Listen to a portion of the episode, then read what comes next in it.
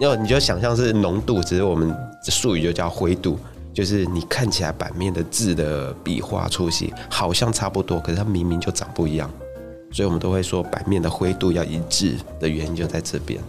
如何不一样东西，怎么让它看起来好像一样？这就是自己设计师工艺的厉害之处了，对。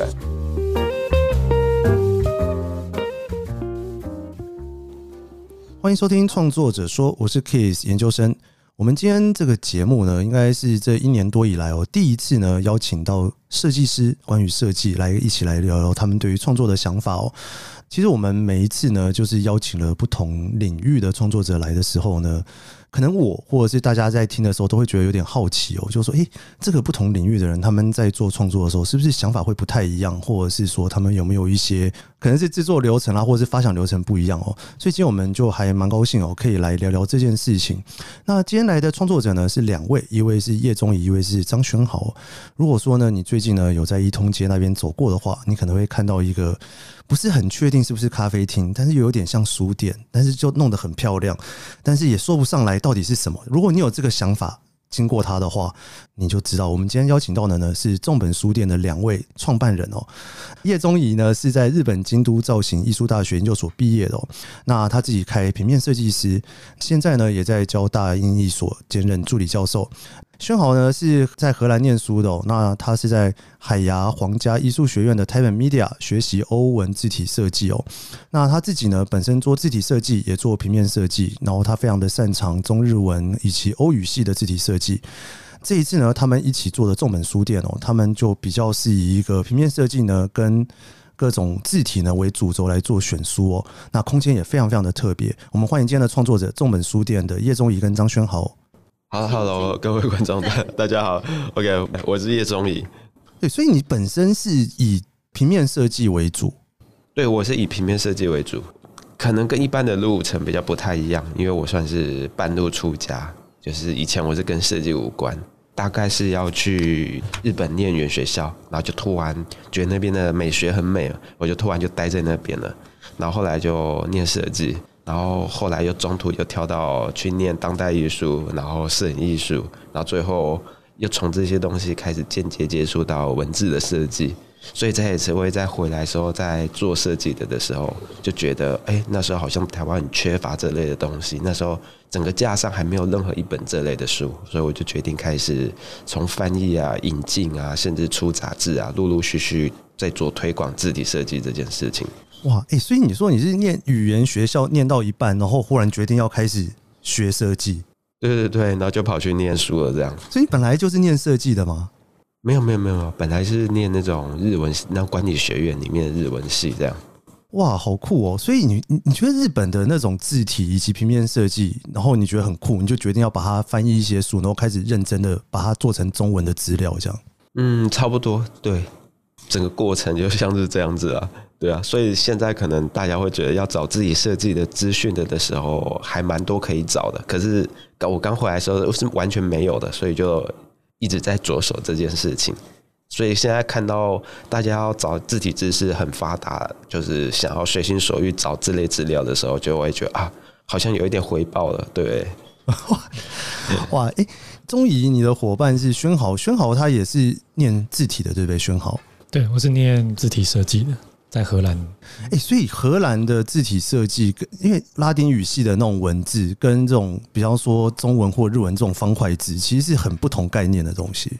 对，这是在文字的构成逻辑上面是不太一样的。就是以拉丁语系来说的话，他们是用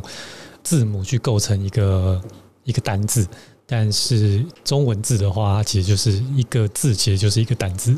对，所以其实在构成的方式上是完全不同的。你那时候怎么会想到要去念字体设计？也是去那边之后发现，觉得那边的字体很美。那时候会想去念，是其实是一开始在台湾的时候就对字体设计这个领域是蛮有兴趣的。然后透过一些资料之后，发现哎，其实世界上呃有几间学校它是有提供这样的课程的。比较之后呢，我觉得荷兰这间学校教育的方式还有里面的老师是我非常喜欢的。后来就决定说去荷兰，就是这间学校念书。是，哎，我还蛮好奇两位是怎么认识的？你们是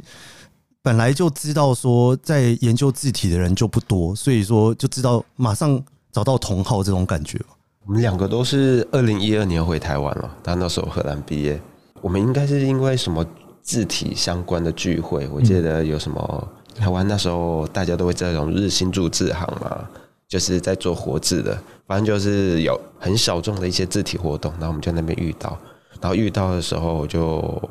海洋华家艺术学院的台北 Media，我本来就知道，我甚至有计划说哪一天也许我也想要跑过去再念一次这类的东西，所以我知道哦，有人从那边毕业回来，而且还是第一个台湾人，然后我就整个很开心，然后聊我就跟他讲我要做的事，然后他也在讲说他刚回来他学过的东西，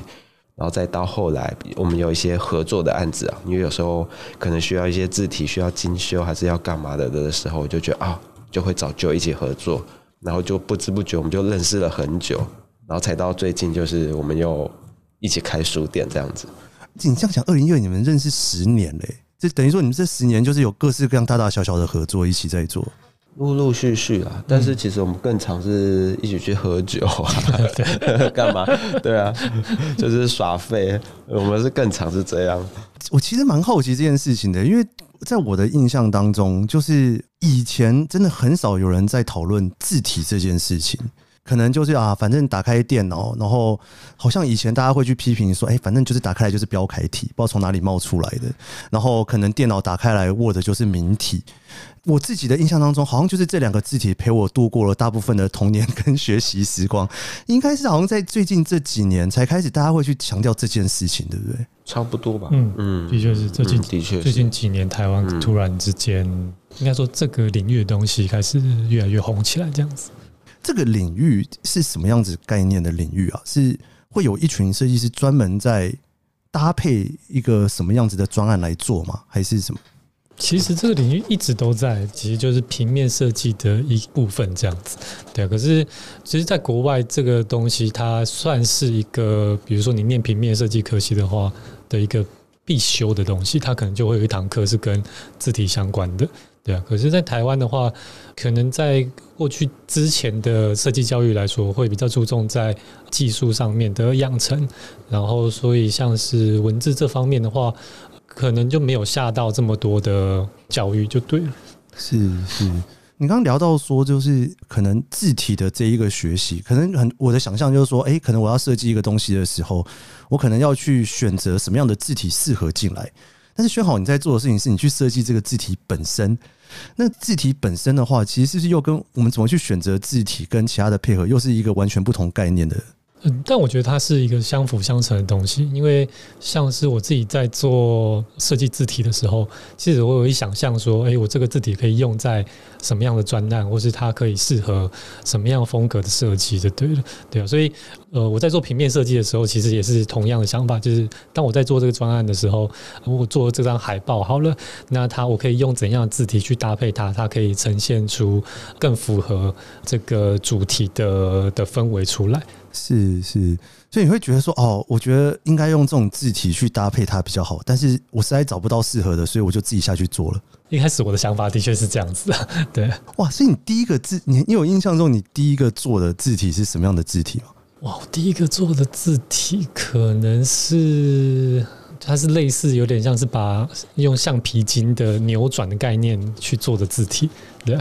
那时候其实我一开始做的是那个欧文字体，就是设计拉丁字母这样子。那时候一开始其实是一个原因，也是因为没有钱买字体，对，那想说啊，那干脆自己做做看这样子，对，所以就想说，哎，我可以用怎样的方式来做一套字体，对，所以就想说试试看用这样的概念去做一套字体出来这样子。对，哎，不过如果你像刚刚讲到说欧文字体就是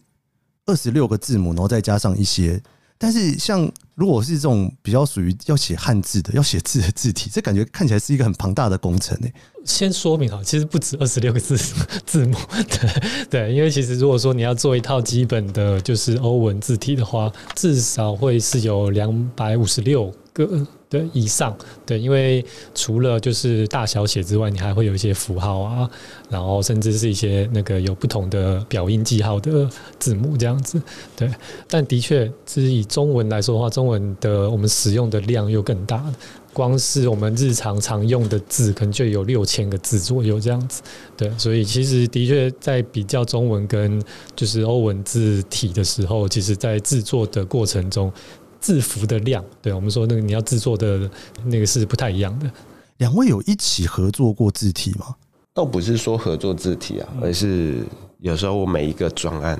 就像刚刚熊浩讲的，就是我做的视觉或是怎样的东西很符合这个案子，我就觉得我需要怎样的东西，所以整个架构跟风格我都想好了，那我就请他帮我精修，说这个字体可以怎么样让它变得更漂亮，然后更工艺一点。我们是以这类型的方式，然后常常会合作。对，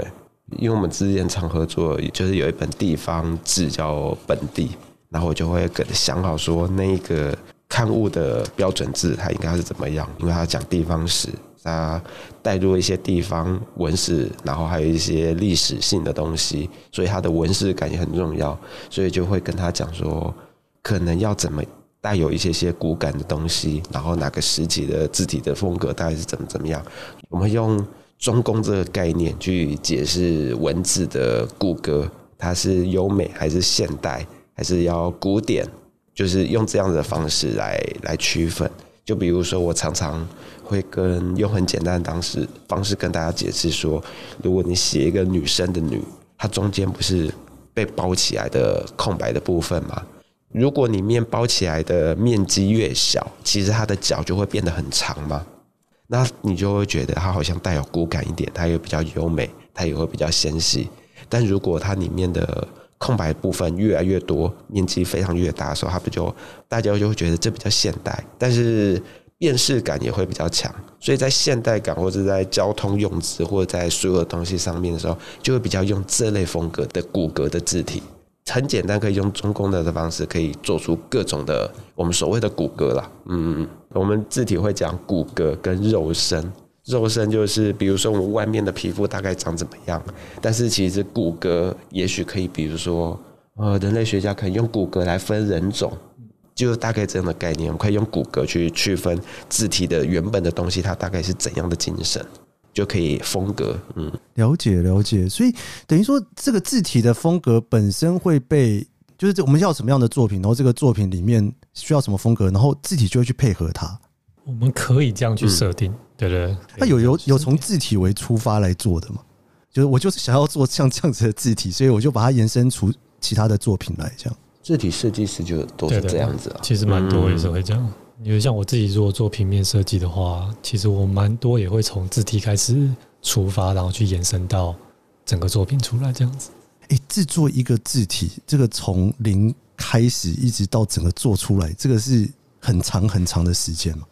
这就牵扯到说你要做多少字，然后你要有几个不同的粗细，你的团队有多少人，对啊，所以这就会影响到你会执行的时间。你说多少字？就你刚聊到说，如果是中文，可能就要做出六千个字来，这样。这是我们常用字，但是其实还有很多是不常用的字，所以基本上光繁体中文的话，可能就会有一万两千多字这样子。最基本的，然后当然也有可能因为有更多的字，所以最多最多可以到两万多都有。对，所以其实就要看说你要做到怎么样的我们基准这样子。基本上如果说我们是小团队执行的话，通常都要半年一年左右，至少或是更长。因为我还蛮好奇，在这种制作过程当中，你们最常碰到的挑战或者是瓶颈是什么？这个。当然，一开始一定会有，比如说你要设定怎样的风格，然后你要做出这套字，你要让人怎么去使用这件事情。然后就是，比如说你做了一些很特别的设计，好了，对啊。当然，这些特别的设计可能在某些字它是很好发挥出来的，因为汉字它的特点就是它可能会有笔画很少的到很复杂结构都有嘛。所以，可能如果你做了一个很特殊的设计在某些笔画上面，对啊，它可能在很少笔画的字。很好去呈现出来，但是如果到然后很复杂字的时候，它可能就会变得很奇怪，或是变得有点阿杂的感觉，对啊，所以这个都会是在一开始的规划的时候，或者你在设计的时候可能会会遇到的问题。可是你刚刚聊到说团队合作，他的要团队合作的话，是说你主要的设计师，你要先把一定的某些字先写出来，然后大家再去模仿嘛，是这种概念吗？我也蛮难想象说这个一群团队进来做，大家是怎么样去分工这件事情。应该先做种子，对，会说先做种子。就是会有几个种子，我们说种子就是种子的种，对。然后这个会是等于说，呃，会有几个像是笔画很少的字，然后还有到笔画很多的字，然后甚至是还有就是汉字有分横画比较多的字，然后还有直画比较多字，所以像是酬劳的酬就是直线比较多的字，所以像这些呃各个不同的种子先做出来之后，去让你知道说你的设计放在。这个不同的汉字的结构里面，它都可以成立。然后再来就是，你会再扩充更多的种子，比如说到就是三百个，然后九百个，对，然后再去延伸到其他各个就是可以延伸的字字出来这样子。所以其实会有这样的一个步骤，先从种子开始慢慢扩张扩张，然后其他的设计师就可以依照你设计的这些种子，再去延伸出其他设计出来。哇，诶、很有趣诶、如有没有可能说，你一开始这小几个小小小的几个字，然后 OK，然后你扩张到某个字的时候，忽然想不出来放到那个字上面到底应该要长什么样子？这也是有可能。所以就是那时候你就需要去思考说，那也许我需要设计设定一些特殊的规则，比如说到这样的字的时候，那也许我需要换另外一个设计的方式。对，通常都是那种。笔画比较多的，然后其实汉字其实也有蛮多笔画是蛮相近的，或者是写法上面会蛮相近的。对，然后像这个的话，你就是你可能就要很清楚说，你设计的逻辑是到遇到这样的情况的时候，到底要要有还是没有这样子？有没有什么字是大家共同的难关呢、啊？就碰到这个字的时候，大家就觉得，哎、欸，这个字要怎么音啊？对，老鹰的鹰啊，忧郁的郁啊，这些的，这些算对。像忧郁的郁，其实它里面就包含了蛮多这种交叉结构的，就是有打叉的这个对角线结构的字。然后，其实像这个部分，其实都会比较难处理，而且它也许就是它可能会跟其他旁边的笔画都会做交错，对。所以当笔画有交错的时候，你要。注意到说它的这种交错地方会不会影响到整个字的粗细啊？对，会不会看起来看起来糊成一团啊？这种的，对，这些都会是呃字体设计师需要去考量到的问题。我大概很简单的讲一下，比如说笔画多跟笔画少，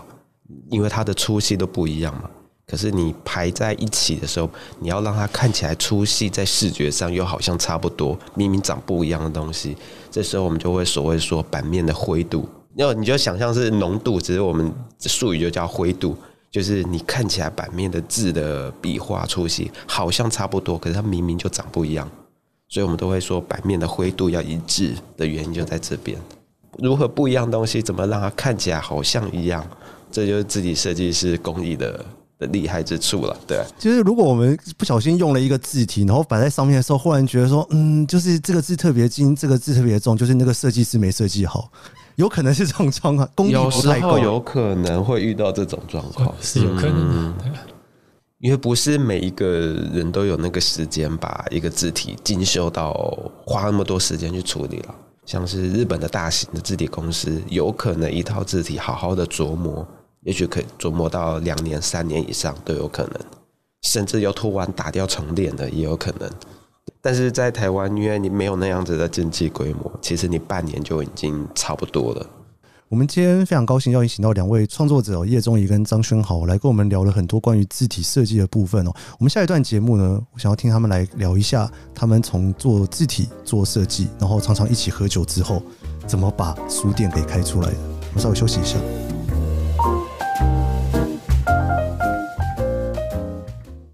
Hello，是 Keith 研究生。你现在在收听的是《创作者说》。每一集节目，我会邀请一位创作者来跟我们聊聊他的创作故事。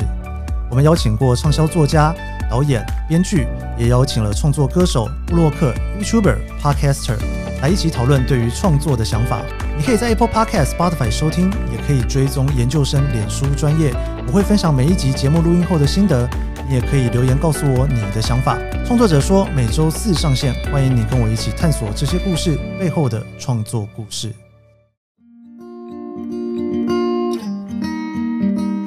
大家好，我是众本书店的叶中颐。大家好，我是众本书店的张轩浩。欢迎你收听创作者说。我觉得创作是生活经验的触发与串联。我觉得创作是个性的衍生，还有对于理念的实践。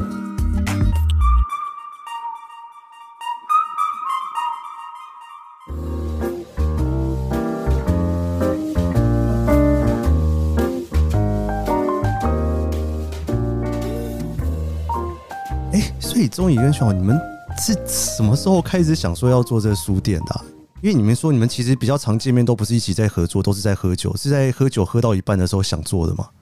一年一年前啊，我先前情提要一下好了。之前我们其实是上下楼的邻居，就是在我之前的办公室。然后我们本来在龙江路那边，他因为装潢到第二年，因为疫情嘛，突然就发生什么？最近有很多发生那种美房东美国的儿子突然回来就要接手了。然后，因为他没有签长约，结果就被接手了，就这样子整晚被端走了。他就要开始去找房子，他就叫我陪他去看，然后就看到了我们现在众本书店的三楼。他就看三楼的时候，就没想到很意外的，二楼跟一楼刚好都有空出。然后我想说，一一通街，我也还蛮喜欢这地方，我也一起搬过来二楼好了。然后一楼我们想说，我们既然二三楼都承租下来了，我们是可以做点什么。然后我们就把房东晾在里面，我们就说我们出去讨论五分钟，就在这五分钟，我们就说那开书店好了，以字体或平面设计为主轴的书店，好像五分钟内决定，嗯、我们就回去直接跟房东说好，OK，我们租下来了。第一次见面就第一次签约了，这样。哇，这个很酷诶，这个很像那个在日本常常看到那个一个独栋，然后一楼是店面，然后一个走上去就有人住在那边那种感觉。算吧，台北是要有这样的地方，的确蛮难得的。所以我们也是当机立断，我们就直接决定的做这件事情了。所以说，你们那个时候在想说，哦，好，我们一楼来弄个书店的时候，那个时候其实还是一个完全没有想法。你那时候只有在想说，二楼要怎么装潢，三楼要怎么装潢，还没有想过一楼这件事情。完全没想过哎，我们完全就是很心血来潮，我们两个超常心血来潮的。天哪！所以是钱付了下去之后，好，那我们真的得来做这件事情了。嗯，差不多差不多，结果就开始痛苦的一年，就啊，弄了很久这样子。因为我们比较一来经验不多啦，对于空间的经验不多，在思考的过程，还有我们就会在想这些东西到底要怎么弄，一楼要是怎样的感觉跟风格。因为我们只讲到书店嘛，但是要怎样的书店，其实是承住了之后，我们才开始慢慢的聚焦。它应该要怎样的概念？我们要进怎样的书？如果这间书店要以我们的生活形态为主的的话，那么它应该要怎么样结合我们的生活方式？因为与其说这个是开给大家的书店，这个比较像是我们的选书店。我们跟大家说哪一些书是很不错的的书，大家可以来这边买我们推荐的书单，然后吃我们喜欢喝的咖啡，我们喜欢吃的点心。有点像是全部都是我们的生活形态的东西哇，等于把你们两个人的风格或者是创作的灵魂，用一个空间把它表达出来的那种感觉，完全是我们的喜好。嗯，可是你们两个人一起开，你们不会碰到两个人喜好不一样的地方吗？这个倒是我们，比如说对设计的喜好都是蛮，我觉得蛮相近的。因为像我们都很喜欢逛植物啊，我们就去逛植物，然后去一些。很不错的空间的风格，我们都会互相分享。嗯嗯，喜欢吃的东西，觉得好吃的的调性，我们也蛮接近的，所以好像这部分其实还好。嗯嗯，所以你们聊到说这个书店，因为你们书店其实蛮算复合式嘛，就是也有卖一些像餐点嘛。所以等于它里面不只是光光是一个走进去，然后我就拿着一本书，然后我就走到柜台结账，不是这样子的形式。因为然后因为你刚聊到说这是你的生活的一种模式，所以你们平常逛书店也不是这样逛的。我们就觉得好像逛完书店就一定要附近要有一个咖啡店，这就是好像就是一个配套的课程。为什么不能把这个全部都结合在一起？对，我买的书马上就想要坐下来看这样子。对啊。如果有一杯好咖啡的话，配这本书，那就更棒了感觉。你们有从，比方说这个灵感从哪边来哦？因为你们都在国外待过嘛，荷兰或日本有这样子让你们启发这种灵感的地方吗？但其实书店附近一定有很多咖啡店嘛。嗯，就是你在回想的时候就发现，哎，好像就是这样子的生活模式。对，所以你们选的书就是你们自，你刚刚聊到说你们喜欢的书，表示里面里面卖的每一本书都是你们看过的，至少我们都知道了。或者说或者有兴趣的主题这样子，或者我们很想要看，然后我们就借着开书店的名义，我们就大肆的购买回来，我们自己先看完一轮这样子。嗯，哇，哎、欸，你们这样从四月这样子开下来，现在已经四个月了，就是这四个月跟你们过去这一年开店之前的想象有没有什么不太一样的地方？因为我们一开始设定就是会比较是专业的设计师进来消费啊，或是来这边交流。可是我们后来发现很意外的，他比我们想象中的还贴近大众。但网红就会来嘛，但我们完全不排斥这件事啊，就会有一些时尚圈的、潮流圈的，或者是娱乐圈的，或是各式各样的人，全部都会来。所以我们在这边就看到了各种可能性，我们就觉得还蛮有趣的。而且买书的人也不限于说一定是设计领域相关的，对，也许是非设计领域的，他们可能觉得，哎，这本书里面的内容很有趣，或是觉得，哎，这本书设计的漂亮，对，嗯，然后他们也会买。你会觉得好像把你们的一些想法推广出去的那种感觉，算是推广吗？还是有点是教育？就走进来就不知不觉就。不会，我因为我我们从来不会用教育这件事情去跟大家讲啊，因为我们觉得所有的知识都是用分享的，不是用教育的。嗯，嗯，没有那么严肃的感觉。对对对对，我们希望这个空间是喜欢专业的人来来这边找他们的专业，然后想要单纯轻松的享受这个空间，间接理解到原来设计有这样子专业的部分啊，那那些人就用轻松的方式来这边喝杯咖啡，喝点小酒。然后知道有这样子的平面设计知识，有这样的字体设计知识，这样子。嗯，嗯，你们刚刚聊到说，从租下来到整个开大概有一年的时间嘛？那因为你们没有经验，所以你们可能就是每件事情都要下去去想，这里面有哪些步骤是就是从来没想过，然后觉得哇要去把它弄出来的？比方说你们要去找空间设计师啦，或者是说你们书要怎么摆啦，这些什么的，这全部都是你们第一次的经验嘛？对不对？可是还好啊，平常做的每一个案子，我们都会想办法让它变成是第一次做的经验来去处理啊，所以这个倒是习以为常了。因为每个案子的类型本来就都不一样嘛，我们又不喜欢。按照平常做过的的形式，然后再去做一样的东西，每一次都有不同的挑战。我觉得对我们来说，这一次只是一个大型作品的另外一个挑战。是是是，其实设计，比如说要有什么甜点啊，嗯、或者是我们喜欢的味道，会是怎么样可以传达给就是来的客人啊这种的。我们很认真在挑吃的，一直在试吃，然后再怎么样就哦，就是它的这个口味就怎么样，然后它的摆盘漂不漂亮。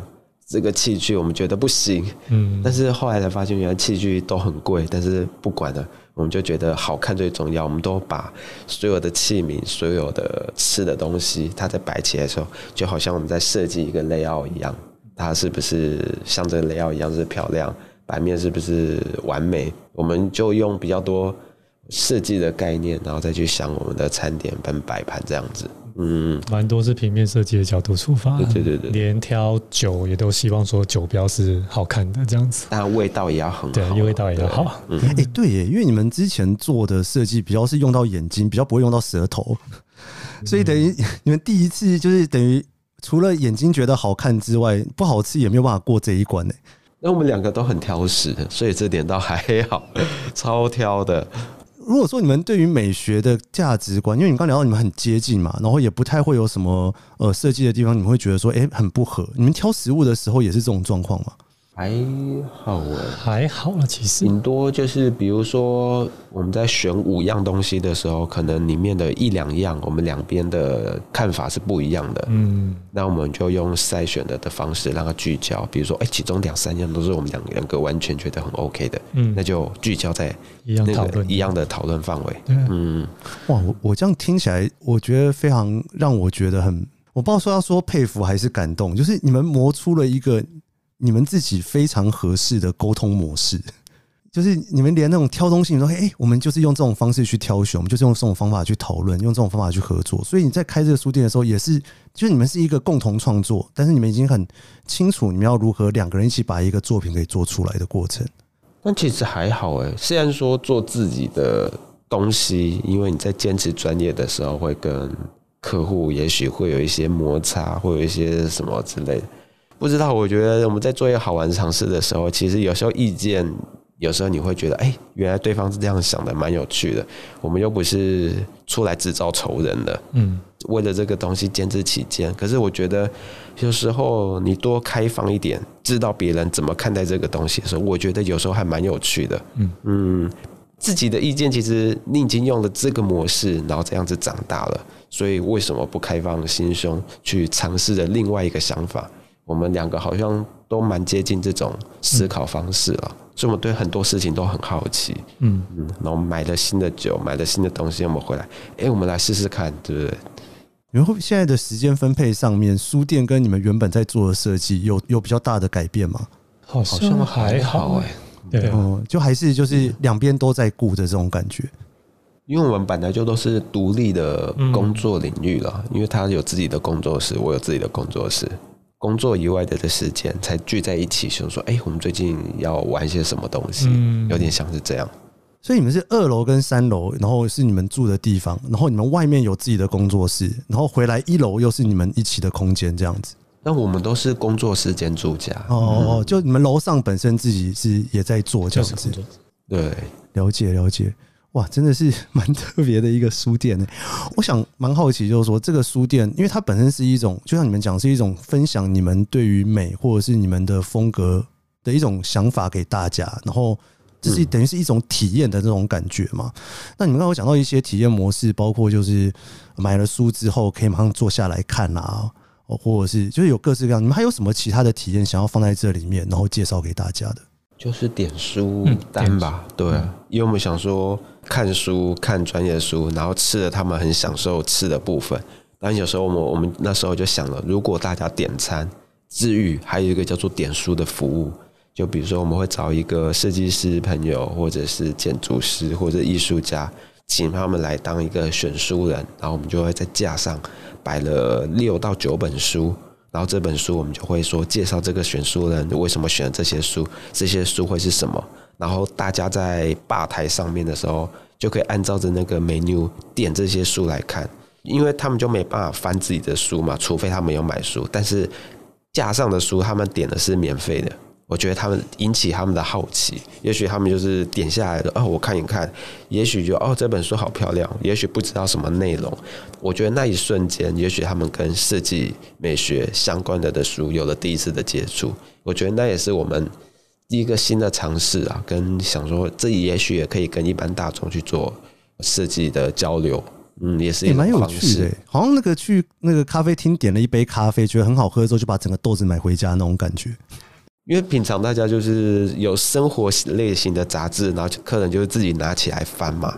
对啊，我们觉得作为书店，如果有在一个个推广的角度，也许会蛮有趣的。所以我们就把这个生活的行为，把它先设想了了之后，我们才去做了一个点书的 menu，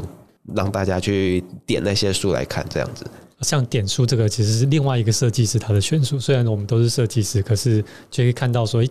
原来设计师喜欢的书，或是被呃影响美学的书是如此不同，我觉得这也是一个蛮有趣的东西。而且我们自己也获益良多了。嗯，没错，因为我们也可以知道，哦，原来那些人介绍这些书会是什么。嗯、我们从中当中，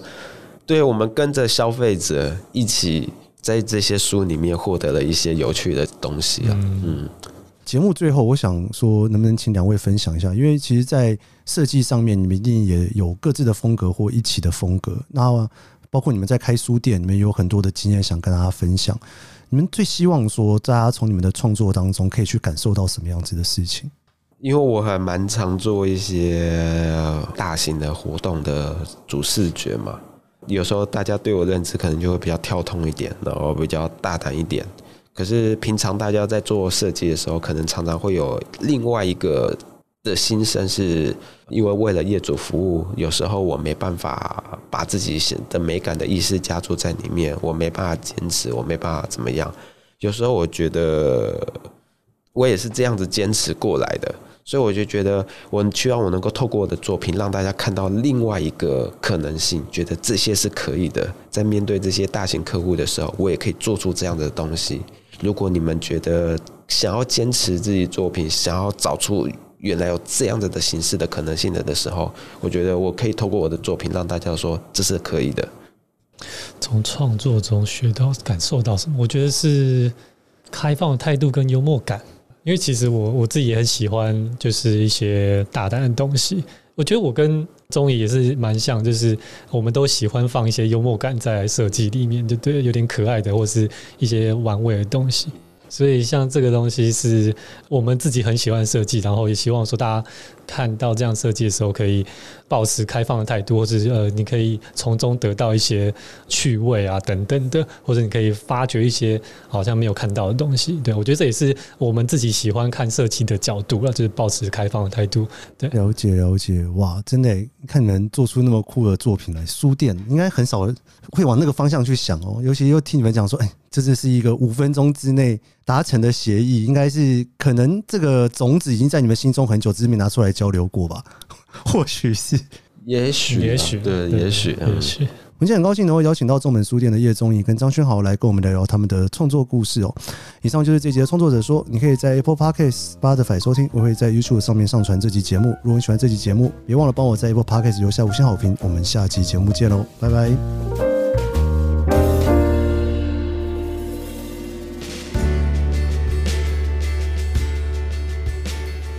谈起设计风格、生活态度，好像跟呼吸一样自然，